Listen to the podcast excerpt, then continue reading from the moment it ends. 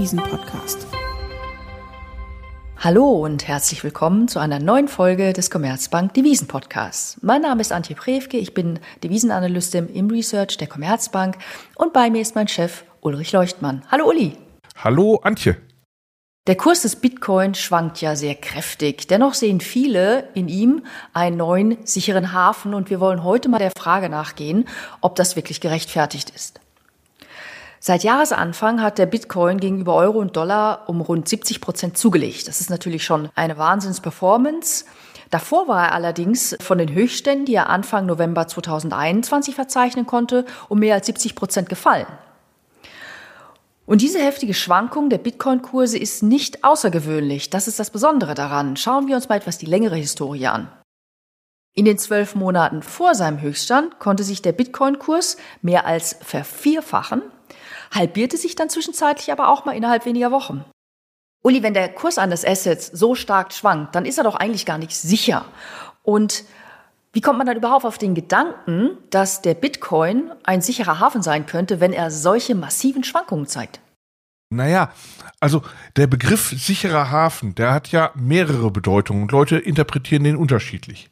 Da gibt es zum einen, die erste Definition quasi, ist, das ist ein Asset, welches dir langfristig Werterhalt verspricht. Also langfristig dir Kaufkraft generiert, vielleicht dann also auch sogar vor Inflation schützt, also vor einer Erodierung durch einen Preisverfall. Also langfristiger Werterhalt ist die eine Definition. Naja, also ganz ehrlich, wenn ich mir anschaue von, ich sag mal, 0 auf 70.000, dann wieder runter auf unter 20.000, jetzt kurz unter 30.000 im Vergleich zum Dollar, hm, da kann man jetzt nicht wirklich von Werterhalt sprechen, wenn ich solche massiven Schwankungen habe. Ja, genau. Also nach dieser ersten Definition ist der Bitcoin kein sicherer Hafen oder kein Safe Asset, wie man Neudeutsch sagte. Also das sicherlich nicht. Aber es gibt halt auch noch eine andere Definition, eine zweite Definition von sicherer Hafen. Und das ist, wenn meine Risiken sehr groß sind im Portfolio oder sonst wo, dass dann ein Asset Performance liefert. Also Karl Brunnermeier, der ist ein berühmter Ökonom in Princeton, der beschreibt das immer so sehr schön, der sagt, ein sicherer Hafen ist wie ein guter Freund. Der ist genau dann da, wenn ich ihn am meisten brauche. Also wann braucht man Performance von seinem Gesparten? Naja, beispielsweise, wenn du Phasen hast, in denen beispielsweise dein Aktienportfolio schlecht performt. Und häufig sind das halt auch Phasen, in denen man gleichzeitig beispielsweise um seinen Arbeitsplatz fürchten muss, weil man eine Rezession hat. Also in einer Rezession weiß man nie, welche Branche jetzt gut performt und welche schlecht performt. Performen ja nie alle schlecht, aber man weiß nicht, welche gut oder schlecht performt. In der Rezession ist aufgrund dieser Unsicherheit das auch typischerweise so, dass die Aktien schlecht performen. Also dann kommt alles zusammen. Und wenn du ein Asset hast, was in solchen Phasen gut performt, dann ist das ja quasi wie eine Versicherung gegenüber den finanziellen Risiken, die man in so einer Zeit durchleben kann mit seinem Aktienportfolio, mit seinem Lohneinkommen etc. etc. Also ist wie eine Versicherung. Und das ist dann auch etwas, was man unter sicherer Hafen verstehen kann. Ja, aber wenn ich jetzt einen Kurs habe, der zwischendurch mal sich halbiert, von 70.000 auf unter 20.000, sogar mehr als halbiert, ja, also wenn ich einen Kurs habe, der trotzdem zwischenzeitlich massive Verluste einfährt, gilt das denn auch dann? Naja, weißt du, es kommt jetzt nicht drauf an, ob das Asset im Kurs stark schwankt oder nicht. Also, wenn so ein Asset schlecht performt in einer Phase, in der du mit deinem Aktienportfolio ganz viel Gewinn machst, dann kannst du das vielleicht verkraften. Hauptsache ist halt in der Phase, in der du es nötig hast, weil alles andere mies läuft, dass es dann Performance liefert. Also, wenn ein Asset sowas erreicht, dann ist es auch sicherer Hafen in einem gewissen Sinne. Obwohl es stark schwankt.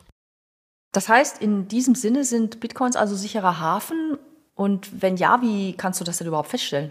Naja, also das ist halt der Punkt. Erstmal muss man sich überlegen, wie misst man denn jetzt für ein Asset, ob es in diesem Sinne ein sicherer Hafen ist. Und was ich mir da anschaue, ist die Korrelation der Performance eines Assets mit dem, was man am Aktienmarkt so an Unsicherheit verspürt. Das ist natürlich immer nur ein Aspekt. Ne? Wie gesagt, wir haben auch gesagt, das geht ja auch um, um Arbeitsplatz und solche Risiken, aber leicht messbar ist natürlich sozusagen, was ist die erwartete Unsicherheit am Aktienmarkt. Und dafür gibt es halt Maße.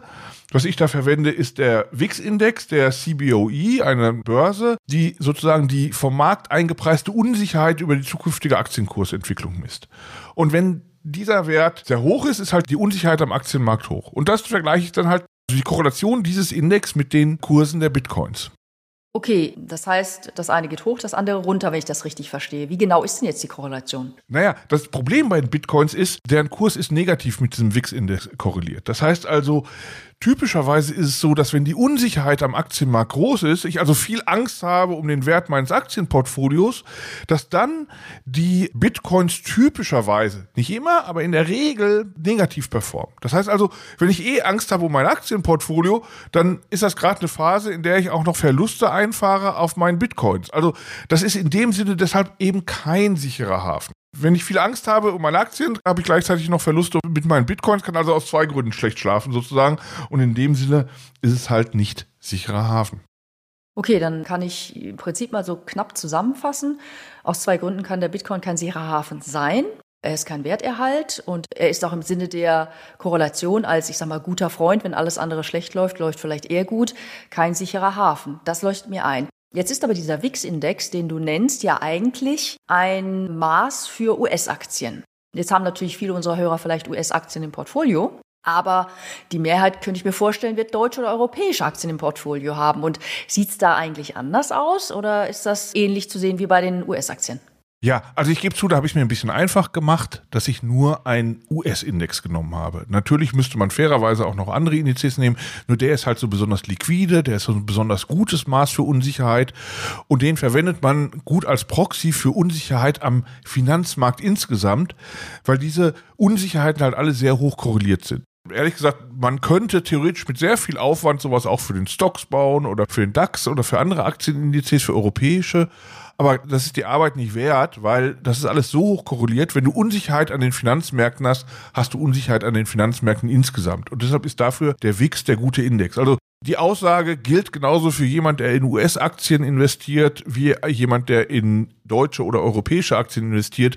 Für diese Investition ist Bitcoin kein sicherer Hafen. Woran liegt es eigentlich, dass der Bitcoin deiner Messung nach kein sicherer Hafen ist? Hat er in dem Sinne keinen wirklichen unterliegenden Wert. Es ist ja auch ein sehr abstraktes Finanzprodukt letzten Endes, der Bitcoin. Und ist das dann auch der Grund für die schlechte Eigenschaft als sicherer Hafen? Also diese Tatsache, dass nicht wirklich ein sogenannter unterliegender Wert da ist? Ich würde eher sagen im Gegenteil.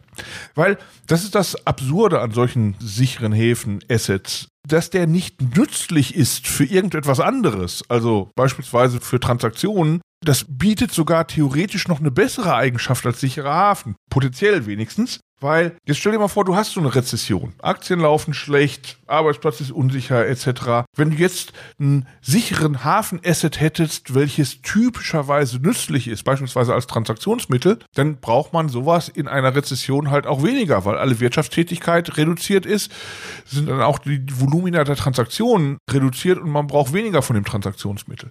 Das heißt also, in so einer Rezession würde die Nachfrage nach so einem an sich nützlichen Asset typischerweise zurückgehen, weil die Nachfrage nach allen nützlichen Assets zurückgeht. Das ist halt Rezession per Definition.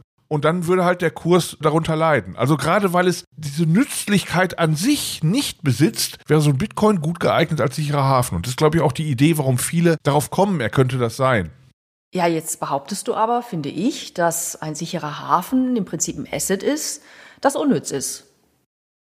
Unnütz kann ein sicherer Hafen sein, aber muss er nicht. Wir hatten uns vor ein paar Wochen darüber unterhalten, über den Schweizer Franken. Und da hatten wir auch gesagt, ist der sichere Hafen oder nicht? Und da hatte ich gesagt, naja, der Vorteil am sicheren Hafen Franken ist halt, die Zinsen sind eh immer so niedrig, also ist er eigentlich so unattraktiv, dass in einer Rezession die Schweizerische Notenbank den Zins nicht mehr viel senken kann, weil gar nicht mehr so viel Spielraum ist. Und der ist jetzt also nicht unnütz, aber das ist halt auch einer, der Nachteil hat, der aber in der Rezession nicht so viel größer wird wie die Verschlechterung der Eigenschaft anderer Währungen, die in diesem Fall die Zinsen deutlich senken können. Also sicherer Hafen ist immer etwas, was in der Rezession zumindest nicht so sehr leidet wie andere Assets. Und dafür ist an sich unnütz eigentlich eine Eigenschaft, die dem nicht widerspricht, sondern eher in diese Richtung geht.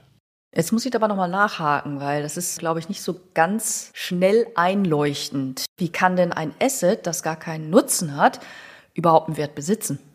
Ja, also das ist natürlich das Komische. Aber stell dir vor, du hast irgendein Asset. Jetzt sagen wir gar nicht Bitcoin, sondern Asset XY.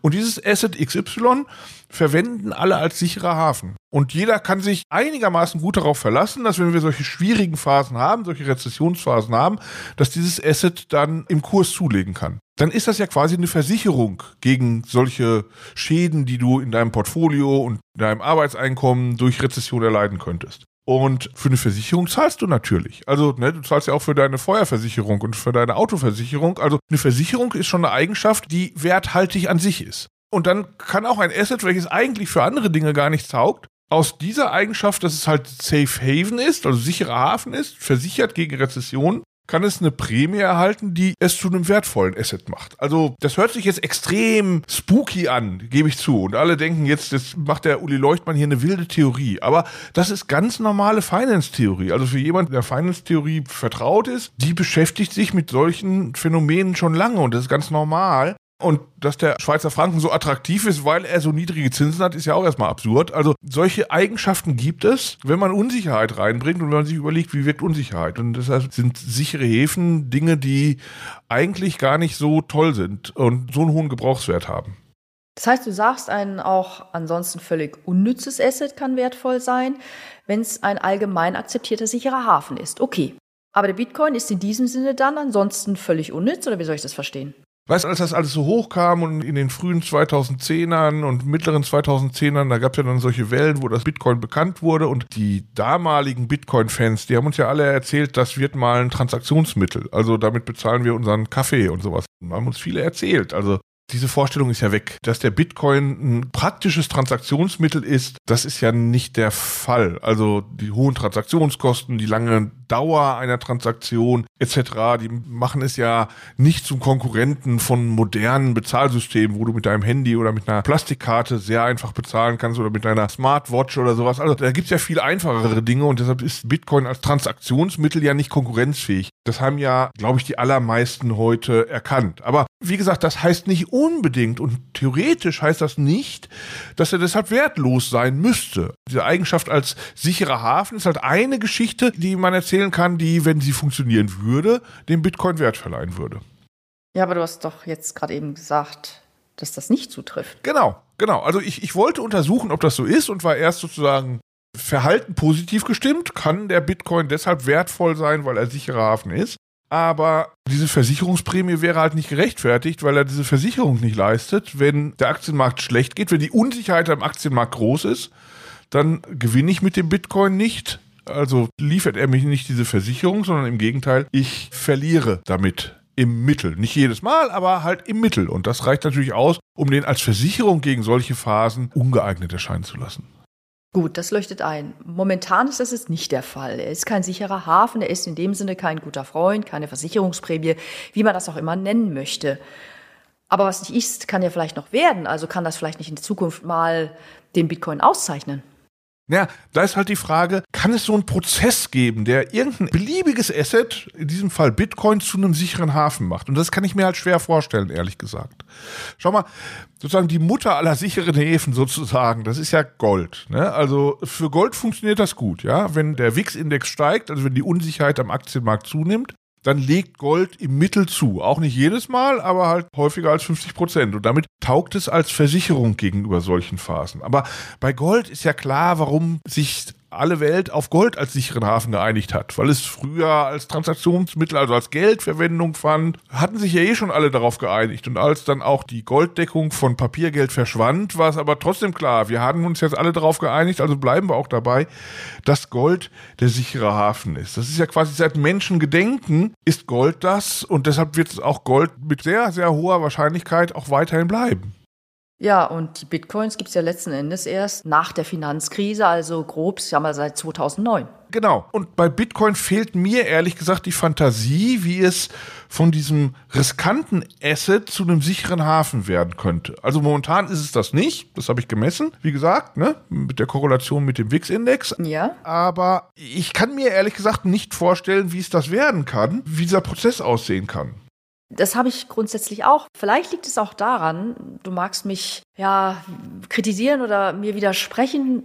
Vielleicht liegt es auch daran, dass es so ein abstraktes Asset ist. Schau, wenn ich eine Aktie kaufe, weiß ich, ich habe einen Anteil an einem Unternehmen. Wenn ich Gold kaufe, habe ich ein Schmuckstück oder einen Goldbarren irgendwo liegen. Bitcoin ist so wahnsinnig abstrakt in irgendeiner Art und Weise auch. Ja, klar, sagen wir mal, wenn ich es rein von der Finanzmarkttheorie her argumentiere, dürfte das kein Argument sein. Also, dass jemand Gold deshalb als sicheren Hafen handelt, weil es so schön glänzt, das ist halt ja, diese Leute mag es auch geben, aber das ist ja kein rationales Argument. Aber klar, solche, sag mal, exogenen Argumente können natürlich auch dazu führen, dass irgendwas sicherer Hafen wird und es in einem anderen Asset schwerfällt, sicherer Hafen zu werden. Aber das Problem ist halt, weißt du, wenn ich jetzt der Erste wäre, der glaubt, Bitcoin wird sicherer Hafen, dann nützt mir das ja herzlich wenig, weil ich ja andere brauche, die in Phasen, in denen so eine hohe Unsicherheit am Finanzmarkt herrscht, also der WIX-Index steigt beispielsweise, so brauche ich ja andere, die auch dieser Meinung sind und dann die Bitcoins kaufen. Und wenn das nicht der Fall ist, dann fällt mir halt schwer, mir vorzustellen, wie sowas denn ablaufen kann. Und deshalb funktioniert das halt nur, wenn alle daran glauben, aber wenn momentan noch niemand offensichtlich daran glaubt, dann weiß ich nicht, wie es kommen soll.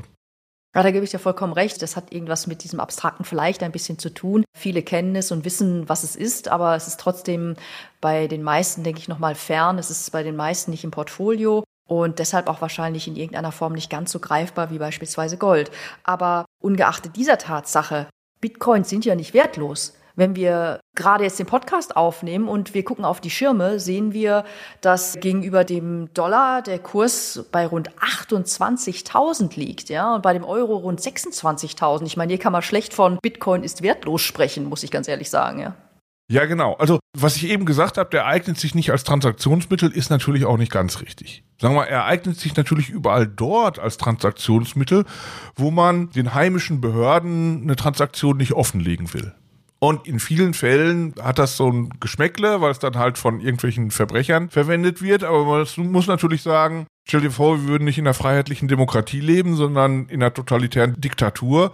Dann wären wir natürlich ganz froh, dass wir so ein Transaktionsmittel hätten, was den staatlichen Zugriffen entzogen ist. Also ist das natürlich etwas, das kann man jetzt gut oder schlecht finden. In dem einen Land ist es vielleicht gut, in dem anderen Land ist es schlecht, aber natürlich hat es da einen Nutzen. Vor allem aber glaube ich, ist es halt so, ehrlich gesagt, das ist ein gutes Spekulationsobjekt. Ja, das kann geeignet sein für Leute, die halt gerne spekulieren. Und es gibt Leute, die fahren nach Bad Homburg ins Spielcasino und spielen Roulette und es gibt andere Leute, die spekulieren gerne mit Bitcoins, ja, und die in Bad Homburg zahlen Eintritt und die in Bitcoins spekulieren, ja, die zahlen halt den Eintritt dessen, dass das Ding halt was wert ist. Also von daher, das ist natürlich auch ein Wert an sich und das will ich auch gar nicht kleinreden. Das kann auch ein sehr langfristiger Wert sein und deshalb sage ich um Himmels Willen nicht, dass der Kurs von Bitcoin auf Null fallen müsste oder sowas oder fallen wird oder irgendwie sowas. Nein, das ist gar nicht meine Intention. Ich will nur sagen, derjenige, der glaubt, er würde mit Bitcoins diese Art von Sicherheit verbinden, die man typischerweise mit dieser sicheren Hafen-Asset verbindet, der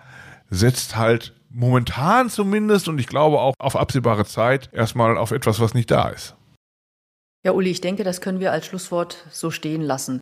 Derzeit spricht nichts dafür, dass Bitcoin sicherer Hafen ist oder werden kann. Und ich trage auch weiterhin gerne meine Goldkette um den Hals. Wunderbar. Vielen Dank für das Gespräch, Uli. Ich danke dir, Antje. Wenn Ihnen unser Devisen-Podcast gefallen hat, dann abonnieren Sie ihn gerne auf den gängigen Plattformen wie beispielsweise Spotify oder iTunes. Alle wichtigen Informationen finden Sie in den Show Notes. Wir nehmen natürlich auch gerne Kritik, Anregungen, Feedback und Themenvorschläge unter der dort angegebenen E-Mail-Adresse entgegen.